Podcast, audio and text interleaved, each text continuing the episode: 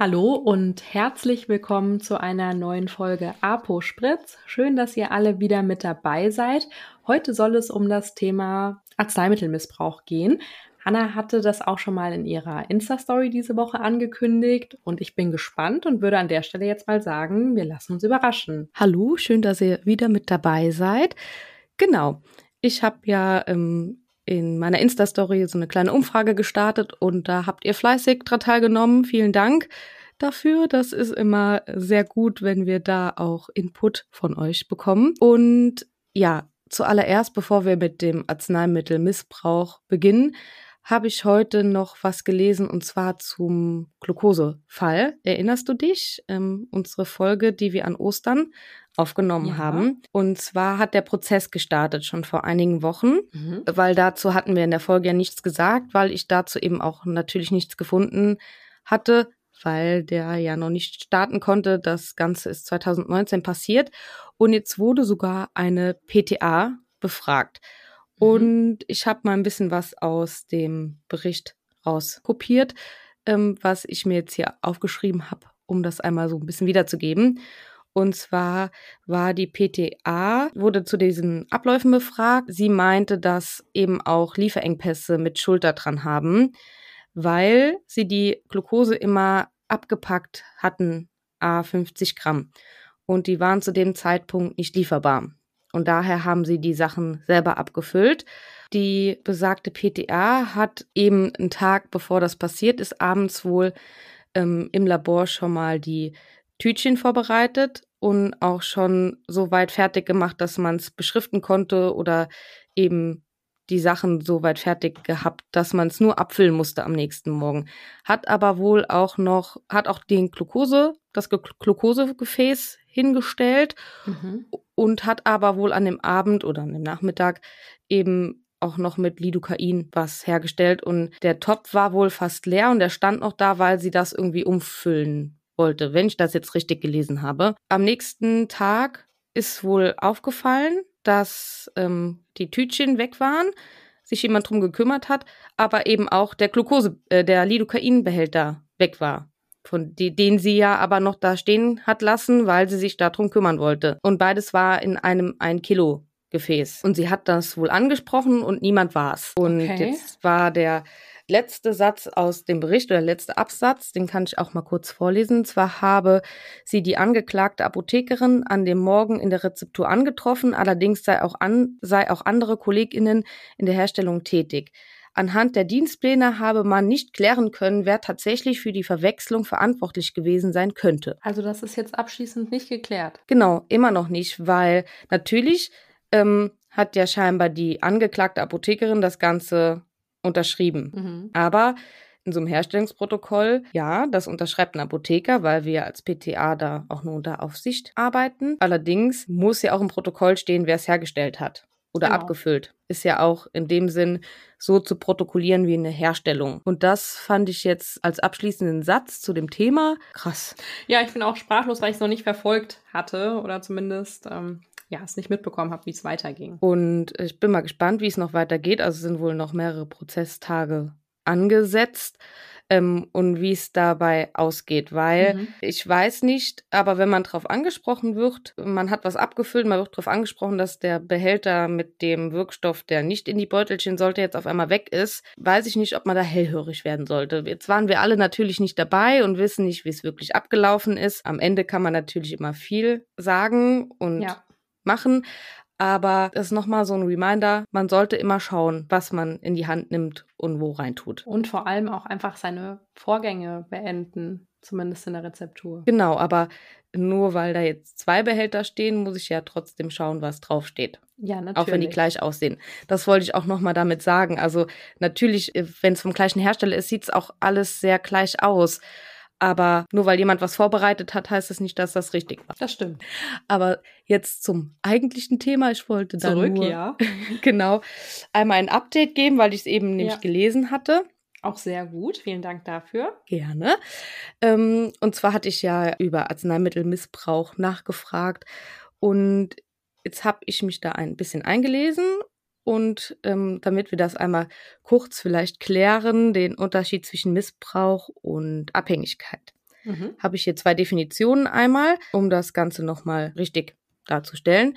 Der Missbrauch oder schädliche Gebrauch eines Arzneimittels wird wie folgt definiert. Die absichtliche, dauerhafte oder sporadische übermäßige Verwendung von Arzneimitteln mit körperlichen oder psychischen Schäden als Folge. Die Begriffe Medikamentenabhängigkeit oder Sucht werden synonym verwendet, wenn ein Krankheitsbild vorliegt, das durch die Anwendung von Arzneistoffen mit Abhängigkeitspotenzial ausgelöst wird und mit einem zwanghaften Bedürfnis bzw unwiderstehlichen Drang nach dem Medikament sowie weitere Zeichen und Symptome einhergeht. Mhm. Weil ich glaube, ganz oft ähm, verschwimmen bei uns diese Begriffe, denn jemand, der ähm, ein Nasenspray häufig kauft, der ähm, begeht Arzneimittelmissbrauch. Jemand, der Schlaftabletten kauft, der hat natürlich dann auch ein Arzneimittel oder eine Arzneimittelgruppe mit einem Abhängigkeitspotenzial. Und ähm, da sind es sind halt die Definitionen etwas unterschiedlich und natürlich auch die Gefahr etwas ja. unterschiedlich. Jetzt nicht oh, zum Runterspielen, dass eine, Nasen, eine Nasenspray-Abhängigkeit nicht gefährlich ist, die ist auch ungesund. Genau, und ich glaube, wir alle haben, wenn wir das jetzt so hören, auch gerade wenn du das Stichwort Nasenspray fallen lässt, unsere bestimmten ja, Kunden oder die üblichen Situationen, um das besser zu sagen, die üblichen Kundengespräche vor Augen, die dann eben stattfinden, gerade bei Nasensprays und auch zum Beispiel bei Laxantien. Nämlich Laxantien sind ja auch ähm, sehr beliebt im missbräuchlichen Umgang, ähm, was man ja vielleicht anfangs gar nicht so sehr wahrnimmt. Mhm. Und auch beim Nasenspray ja auch irgendwann erst auffällig wird und nicht direkt am Anfang. Und bei Laxantien zum Beispiel haben wir auch bestimmte Situationen. Ich glaube, die kennt jeder, wo dann eben reinkommt, danach verlangt und dann noch gleich in demselben Atemzug sagt, dass das Medikament für einen, äh, nicht für einen selbst ist, sondern dass es nur mitgebracht wird und dass es absolut wichtig ist, dass das Medikament in eine Tüte kommt und dass auf jeden Fall ein Kassenbon benötigt wird. Ja, und am liebsten auch einzeln bezahlen, ne, damit mhm denn natürlich die andere Person auch nicht sieht, was die Person sonst noch so kauft. Ja. Ja, kennen wir alle. Und vorzugsweise ist natürlich so ein ähm, Laxantien-Missbrauch, wenn das Leute kaufen, dann kaufen die es immer für die Oma. Ja. Das ist habe ich so häufig, dass das so der Fall ist, dass das immer für ältere Menschen ist, weil man davon ausgeht, dass die sowieso Probleme mit ihrer Verdauung haben und das ist nicht so schlimm, wenn die die 100er Packung nimmt. Wobei das für mich immer die total schwierige Abgabe ist, also, na klar, nicht gleich den Teufel an die Wand malen, aber wenn dann wieder so Stichworte wie Darmverschluss etc. dann einfallen, weil man will ja dann auch seine leitliniengerechte Beratung dann eben ja, fortführen und das kann man ja dann mit der Person nicht, wenn man dann fragt, wie lang ist das schon und gehen Winde ab etc. Man will das ja auch wissen, dass man das optimale Produkt mitgibt und im Endeffekt ist es eh das eine Produkt, was man vor Augen hat. Ja, gibt dann auch nochmal so ein komisches Gefühl. Genau, weil die ähm, die es mitbringen, ist ja klar, die kennen sich ja damit aus. Sie kennen mhm. sich auch damit aus, weil sie es selber nehmen.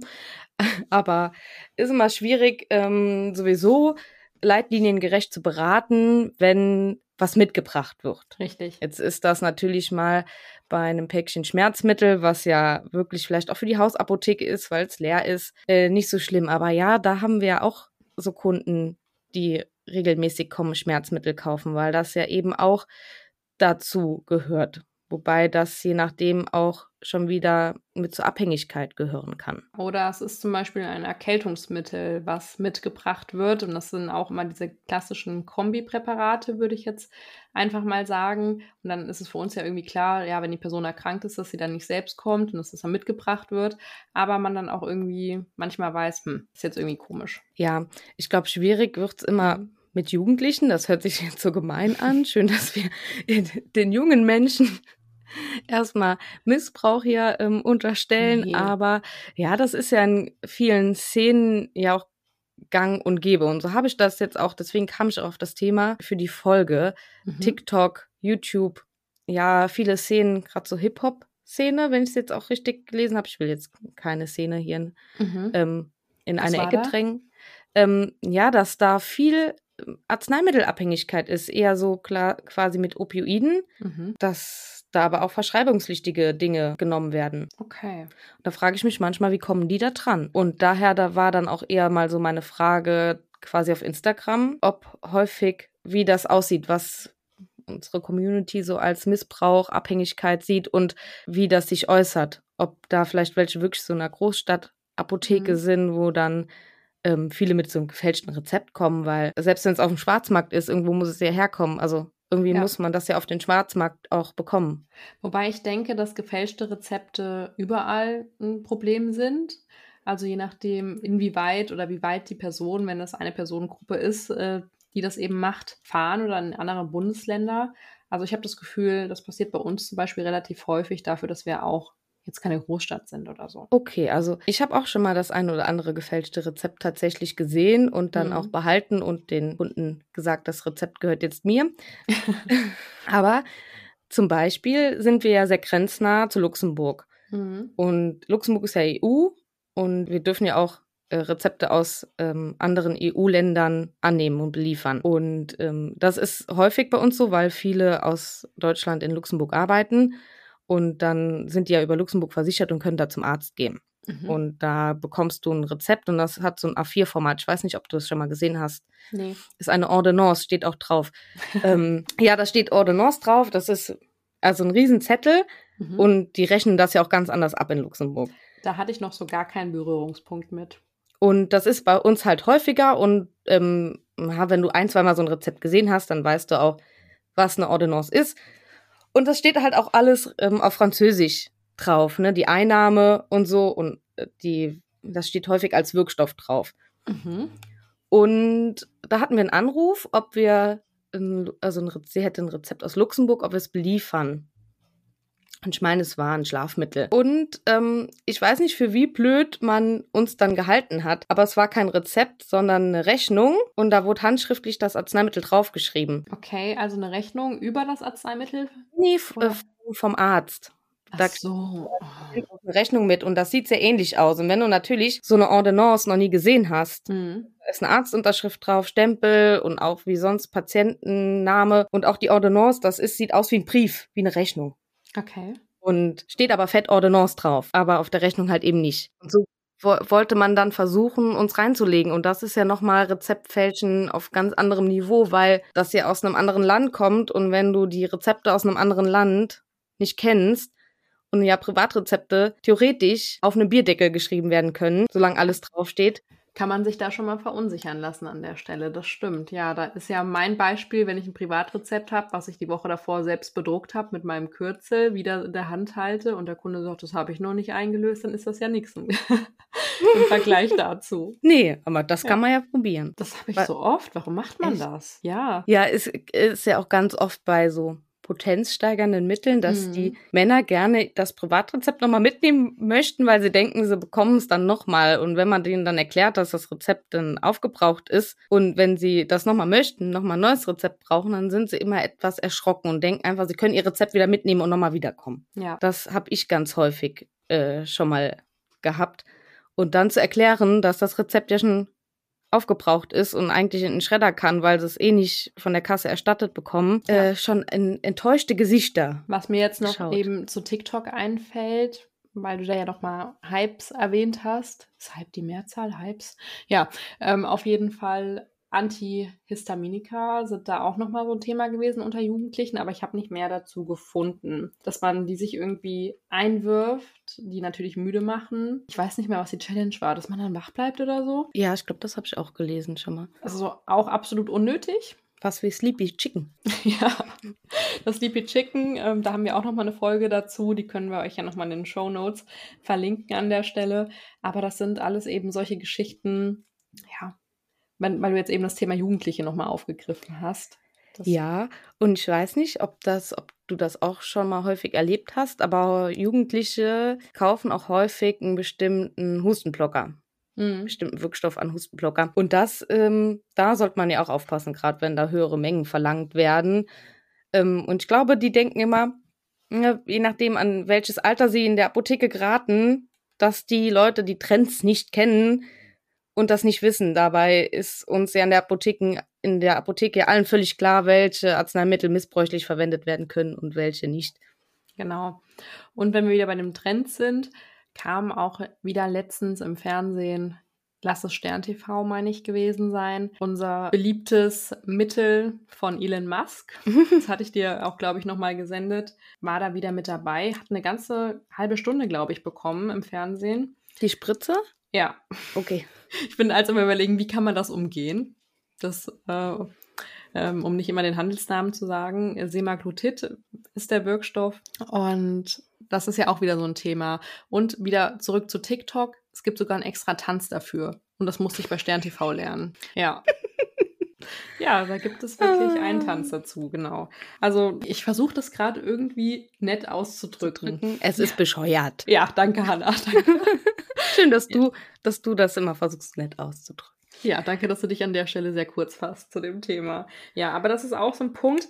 Wir hatten ja einfach nur gedacht, damals, als wir das erste Mal drüber geredet haben, ja, ist mal so ein kurzer Hype. Das genau, zieht sich gefühlt schon zwölf Monate. Ja. Ja. Und ja, es ist natürlich, weil es ankommt, glaube ich, bei den Leuten, ne? Ja. Äh, und wenn man es dann verordnet bekommt und jetzt ähm, die Leute, die aber das wirklich darauf angewiesen sind, weil sie eben eine Grunderkrankung haben, ähm, für die ist es immer super blöd, nicht da dran zu kommen, wo wir jetzt wieder bei Lieferengpässen wären. Das stimmt. Und da wurde auch eben gezeigt, wie man das auf dem Schwarzmarkt kriegen kann. Das fand ich ja dann auch so Und wie? über Connections eine Nummer und dann rufst du an und dann hat da auch der, ich glaube, es war ein Arzt, der noch mit dabei war. Genau an der Stelle hatte ich mir auch ähm, pharmazeutisches Personal gewünscht, weil es ums Thema Lieferengpässe ging. Aber ja, genau. Und da hat eine Dame eben erzählt, dass sie ja über den Schwarzmarkt an das Mittel kommt. Und ich glaube, das kannst du auch mittlerweile einfach irgendwie online irgendwo eingeben, um da hinzukommen. Wie so Drogentaxis. Genau. Okay. Ich finde es das toll, dass du immer gleich, gleich schon sagst, um was es geht. Ja. ja, aber ähm, ich finde es so verrückt übrigens, Ja. wenn ich dir so reingrätschen darf, wusste ich bis, also ich weiß ja schon länger, aber ich wusste bis zur Folge von Late Night Berlin, ich weiß nicht, Mhm. ob du das kennst oder gut, dass du noch eine andere Show genannt hast an der Stelle. Danke. Ja, als der Klaas sein Obsttaxi da hatte, nicht, dass in Großstädten Drogen so verkauft werden. Mir ist schon völlig klar, dass, dass Drogen verkauft werden und das ähm, auch im großen Stile, aber dass man da einfach eine Nummer anruft und wenn mir jemand so eine Visitenkarte ge geben würde, wo Obst drauf gestanden hätte oder so und Taxi, ich glaube, ich wäre niemals auf die Idee gekommen, dass es ein Drogentaxi ist. Nö, du würdest ja auch gerne wieder deine asiatischen Früchte ausprobieren und hättest wahrscheinlich da noch angefragt, wie du das darüber bekommst. Ja. Bei Klaus Obst, ich weiß nicht, wie er sich genannt hätte, hätte ich sie bestimmt bekommen. Ja. Aber die Folge ist sehr zu empfehlen, krieg, äh, kann man auf YouTube schauen, ist super witzig. Ähm, sehr beängstigend. Mhm. Das hast du die schon mal gesehen? Ich Nee. schicke dir nachher den Link, das ist so lustig. Jetzt machen wir es in die. Show Notes, wenn du schon davon redest. Genau. Wie wirklich Leute Drogen kaufen wollen und er versucht den Leuten Bananen und Äpfeln anzudrehen, weil es ist ja auch ein Obsttaxi. Mhm. Und so stelle ich mir das auch vor, wie man an verschreibungspflichtige Arzneimittel drankommt. Ja. Und gerade Jugendliche, die schon abhängig von solchen Schmerzmitteln sind, so Opioid, opioidhaltige oder halt aber auch andere Schmerzmittel, finde ich sehr krass. Und jetzt habe ich dazu, glaube ich, eine, noch eine kleine Anekdote. Wir haben einen Praktikanten. Mhm. Gerade am Dienstag kam eine BTM-Lieferung und die wurde weggeräumt. Und mein Kollege hat ähm, dann, glaube ich, den Lieferschein oder Empfangsbestätigung unterschrieben. Der Praktikant hat zugesehen und hat gefragt, ist das echt das Oxycodon? nee. Und dann hatten wir auch Fentanylpflaster. Mhm. Und das sind die Pflaster, die die Jugendlichen immer auskauen. Was? Ich weiß gar nicht, wie alt er ist, 16? Okay. Und da sieht man mal, in welchem Alter die schon wissen, was man Ja. nehmen muss, um heil zu sein oder eben äh, ganz erbärmlich zu sterben. Das ist irgendwie, also ich, das war schon immer so, nur ich glaube, im Teil der jetzigen Digitalisierung und der kurzen Wege ist es einfach nur noch mal ein bisschen beängstigender. Genau, weil es auch ein bisschen präsenter ist und dann auch eben so vielleicht unbedarfte Jugendliche. Ja, und da können wir eben unseren Teil dazu beitragen, was die Aufklärung angeht. Liebstes Stichwort. Und ähm, ja, das äh, sollten wir an der Stelle auch tun. Hast du bestimmt auch getan. Und auch was Drogen mit einem machen. Ich glaube, ähm, das ist natürlich immer schwierig, aber Aufklärung gehört dazu. Und ich finde, wenn man nicht mit erhobenem Zeigefinger aufklärt, Mhm. gerade auch Jugendliche, was Konsum angeht, egal welcher Drogen, ob legal oder illegal, dann kann das schon funktionieren. Und ich finde, das sollte man auch machen. Auch das kann man ja auch gut in der Apotheke machen, auch über Apotheken-Accounts, auf Social Media erklärend sein, weswegen das so ist, Ja. damit es eben nicht missbräuchlich verwendet wird oder was im schlimmsten Fall passiert, wenn man sowas missbräuchlich verwendet. Ja, und das finde ich sind auch sehr gute Abschlussworte, liebe Hanna. Vielen Dank für das Vorbereiten der heutigen Folge. Sehr gerne. Ähm, ich muss jetzt, glaube ich, auch meinen Kittel bügeln gehen. Ich habe nochmal schnell das Bügeleisen ausgemacht, denn wir haben was ganz Wichtiges vergessen. Eure Instagram-Nachrichten. Es ist ja nicht so, dass ich am Anfang der Folge sogar anmoderiert habe, dass Hanna in ihrer Insta-Story danach gefragt hat. Genau. Und ich habe ja auch erstmal gefragt, was so missbräuchlich verwendet wird oder gekauft wird oder was man so üblicherweise in der Apotheke hat. Übrigens kam bei der Umfrage raus, ob ähm, häufig, ob die ähm, Kolleginnen häufig damit zu tun haben, 50-50 raus. Mhm. Hättest du das gedacht? Ja. weil, weil wir auch trotz unserer ähnlichen Region auch oft unterschiedliche ja, Ansichten haben zu vielen Dingen. Genau. Hätte ich nämlich jetzt auch gesagt, weil ich glaube, ähm, dass das Wort häufig oder was man unter Arzneimittelmissbrauch versteht, eben sehr relativ ist, nennt man genau. das so. Ähm, und das deswegen, glaube ich, ähm, natürlich auch auf das eigene Empfinden ankommt. Aber jetzt zu den Arzneimittelgruppen. Häufig kamen Apfelmittel, Nasenspray, Schmerzmittel, dann äh, Schlafmittel, Pantoprazol und Loperamid und Opioide. Ja. Aber da kommt man ja gar nicht so einfach dran. Das stimmt. Okay, dann irgendwie hätte ich jetzt auf einer Straßenumfrage genau diese Dinge gesagt. Ja, weil ich glaube, das auch am häufigsten vorkommt. Ich glaube, jetzt waren, ist es auch eher so, dass wenn dann krasse Sachen passieren, ähm, dass man das auch eher nicht als häufig ansieht und dass das vielleicht auch Einzelfälle sind. Ja. Es kommt ja auch nicht jeder, jeden Tag ähm, Leute in die Apotheke mit einem gefälschten Rezept oder einfach so und machen Terror, weil sie irgendein Opioid möchten oder irgendwas Verschreibungspflichtiges. Die sind ja mit allen Wassern gewaschen und kennen die Tricks, wie man drankommt. Und zu an, auf die Frage hin, ähm, wie die Situationen waren, wenn sie schon mal irgendwie komisch waren, lese ich jetzt einfach mal die Antworten vor. Ja. Jugendliche möchten Loperamid kaufen, um es zu rauchen. Weigere mich abzugeben, wenn Kunde komisch. Okay. Habe ich auch noch nicht gehört. Nein, ich höre das gerade zum allerersten Mal. Das heißt aber nicht. Dann gefälschtes Rezept im Notdienst über Tilidin-Tabletten. Ja. Ich glaube, das ist nicht so unüblich tatsächlich. Mhm. Kunden werden böse und gereizt, schreien sofort rum. Ja. Ja, das schreibe ich auch so. Bei allen alle drei Wochen fünf Packungen Zupiklon habe ich mich erlaubt zu fragen, was hinter DJ steckt. Ich habe es recht offen angesprochen, dass ich eine Abhängigkeit vermute. Wenn man die Leute aufklärt und diese dann patzig werden oder das Lügen anfangen. Dann Polizeieinsatz wegen Randale. Drittes Rezept über Zupiklon in der Woche wurde nicht eingelöst. Ja. Der Kunde wurde laut und schrie durch die Apotheke. Ich glaube, den kennen wir alle. War der auch bei euch? Aggressives Verhalten, uneinsichtig. Dann habe ich noch Ah, ich habe noch eins. War selbst eine Ärztin. Hab ihr irgendwann gesagt, dass ich das eigentlich ihrer Kammer KV melden muss. Ah, Drogenabhängiger, der Tilidin oder ähnliches wollte. Klammer auf, weil auf Entzug. Aber war trotzdem freundlich. Klammer zu. Ach, wie schön. Ja. Und mit all diesen Nachrichten denke ich manchmal, wir arbeiten alle in derselben Apotheke im selben Ort. Genau, so geht mir das auch. Jetzt ist es natürlich oft ähm, die Story über das gefälschte Rezept, und die kommt nicht täglich vor, aber das mhm. hatten wir alle schon mal in der Hand und das halt einfach wichtig, aufmerksam zu sein. Genau. Um die Folge jetzt auch nicht zu überziehen, würde ich jetzt sagen, Hanna, gehst du doch bitte deinen Kittel bügeln. Ja, Bügeleisen ist bestimmt auch noch an.